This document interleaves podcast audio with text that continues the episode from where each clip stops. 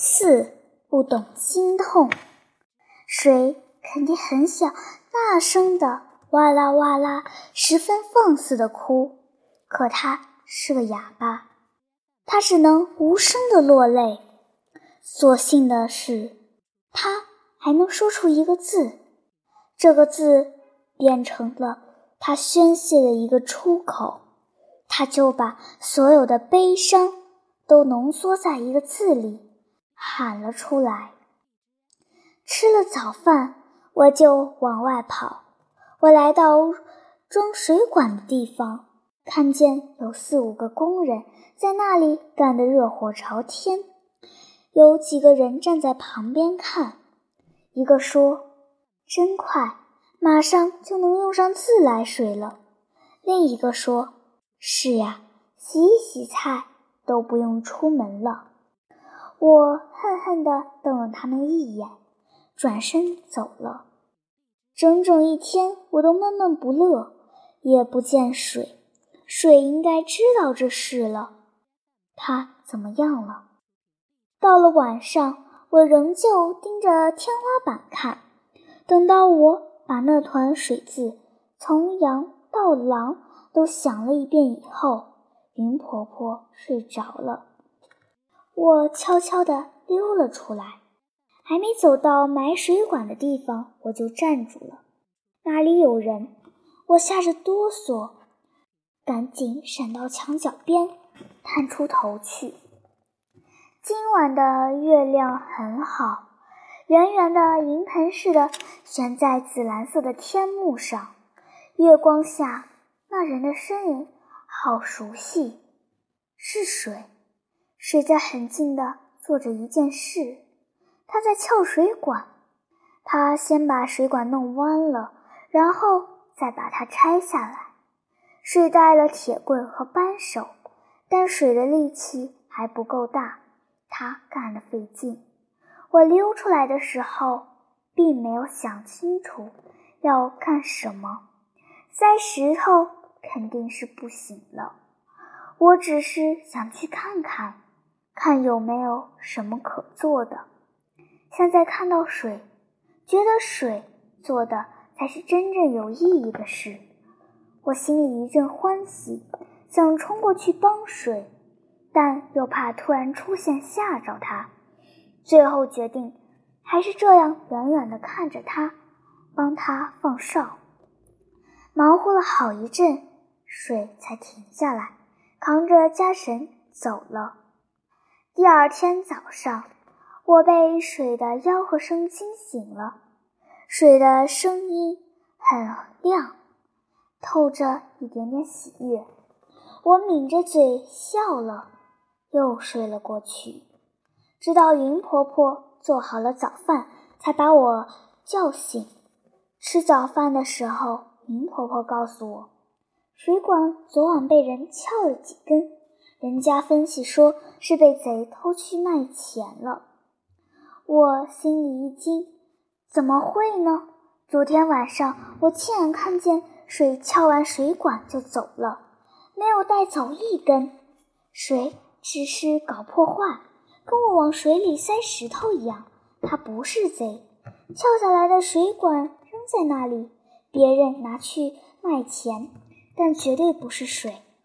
早饭是稀饭和香喷喷的灯盏窝，灯盏窝倒是吃完了，却望一碗稀饭发呆。木了，快吃！云婆婆催我，好烫呢。我随口说，其实稀饭都已凉透了。晚上睡觉时，我就打算好了，今晚还要去的水放哨。水肯定还会去，可也许连续两个晚上没睡够觉。我望着天花板上的水渍，还没想到狼，就睡着了。半夜，我被一阵喧闹声惊醒了，睁眼一看，云婆婆不在身边。我赶紧爬起来，跑到厅堂。看见云婆婆站在大门边，我悄悄地走过去。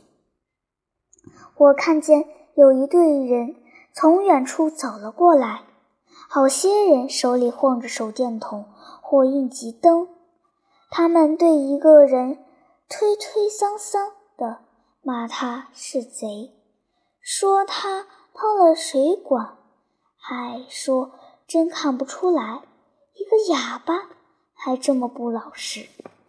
我心里一惊，明白了是怎么回事。等到他们走了过来，我一下子蹦出去，把云婆婆吓了一跳。她并不知道我藏在身后。我冲着那帮人大喊大叫起来：“别抓水！不是他，我看见的。他不是要偷水管，我昨天晚上看见了的。他没有拿走水管，真的不是他。”那一刻，我后悔死了，都怪我，都怪我，我为什么要睡着呢？如果也像昨晚一样，我悄悄地给水放哨，他就不会被抓住了。我真是笨呐，怎么这么贪水？可是没人在意我的话，大家仍旧闹哄哄地往前走。只有水停下来看了我一眼，水的眼神不惊不惧，看着我的时候，好像还有一点点笑意。我正想对水说点什么，他却被人推了一把，走远了。水，水，你跟他们说，不是你，你没偷。我仍是不甘心，跟在后面跺着脚尖嚷道。突然，我惊了声。我想到了，水不会说话，水是哑巴。我第一次感觉到，做一个哑巴是多么多么的不好啊！我还想追过去，云婆婆一把抱住了我。算了，他们不会听你的。那帮人很快走远了，融进了。老街尽头的黑夜里，四周一下子什么都看不见了，黑沉沉的一片。我明白了，夜有的时候确实是黑咕隆咚的。我病了，高烧不退，医生说是冻着了，或许还受了。点惊吓。那天晚上，我只穿着短裤和小褂子就冲出去了。云婆婆日日夜夜地守着我。后来她说，我真把她吓住了。我烧得脸蛋通红，不断地说胡话：“不要，不要抓他，不是水偷的，我看见了。”我真的看见了，水跑啊，快跑啊！云婆婆听了，就叨叨唠唠的安慰我：“没事了，水没事了，你也快点好，好了才可以去跟水玩呀。”水确实没事了，那些人最终也没把水怎么样，因为第二天。马脸奶奶去世了，那些人把水关了一夜。第二天早上一打开门，水就猛地跳了起来，把他拦在他前面的人用力一推，就往外冲，撒腿就跑。那些人反应过来后，赶紧去追。水天天挑水卖，脚力很好。没人能跑得过他。水往他和马脸奶奶的家里跑，追他的人心里好笑，跑回家就能逃掉，正好堵在家里。到家了，水推开大门，直径冲到里屋，扑通一声跪在了马脸奶奶面前，然后垂下头，无声的。哭得双肩直哆嗦。早晨，玫瑰色的曙光透过窗棂照进来，落在马脸奶奶丑陋、苍老，然而十分安详、慈爱的脸上。她的眼睛微微睁着，一动不动。她死了，他一定走着，很遗憾。水不在他跟前，所以他不肯闭眼。进去的人一看这情景，都吃了一惊，同时又大惑不解：马脸奶奶死了，看样子是昨天晚上死的，而水是怎么知道的？水被他们关在另一个地方，却知道的确确凿凿。水是怎么知道的？想到这一点，有人。不禁打了个寒战，大家都默默地退了出去。马脸奶奶八十六岁了，大家都说她是老死了，除了瘫着，最后也没有什么大病大灾，就这样睡过去了。是善终，大家都说。这是因为他收养了水，做了大事，修来的。下葬那天，水披麻戴孝的走在棺材前面，边流泪边吆喝着：“水，水！”肯定很想大声的哇啦哇啦，十分放肆的哭。可他是个哑巴，他只能无声的流泪。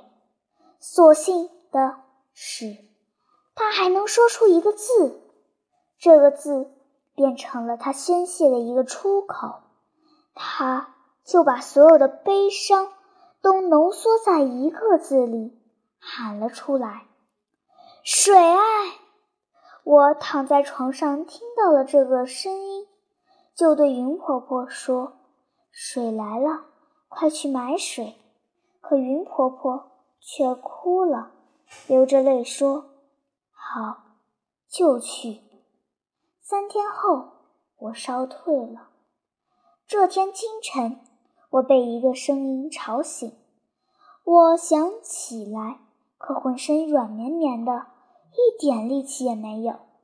我就躺在床上，静静地听着。慢慢的，我听出来了，这声音和往常的不太一样。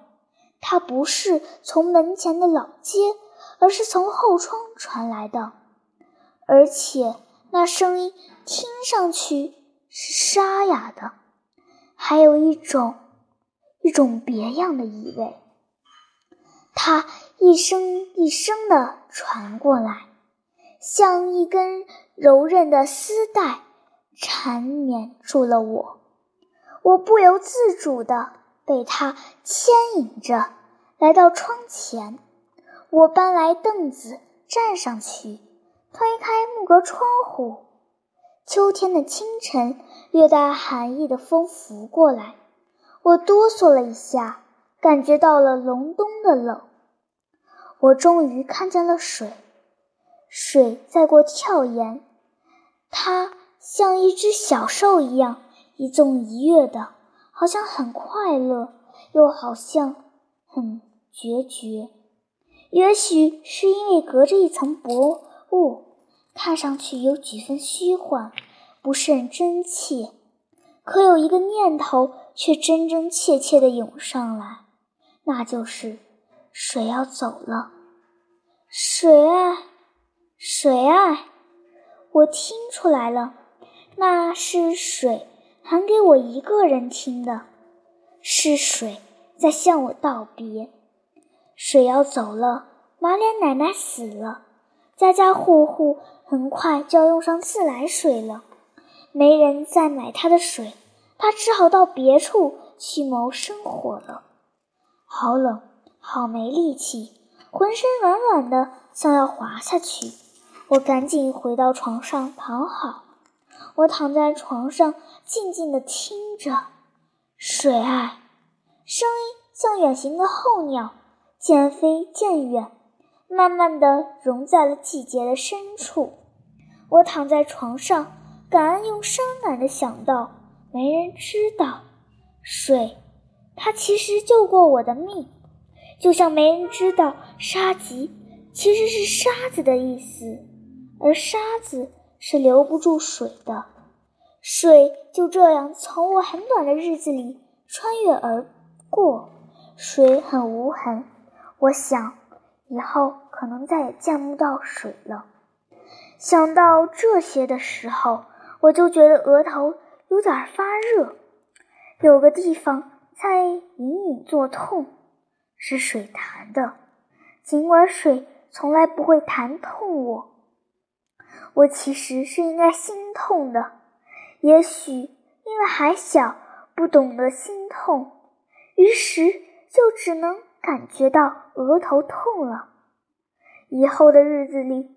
每每想到水的时候，我就会感觉到额头隐隐作痛，或者额头隐隐作痛了，我就知道我又在想水了。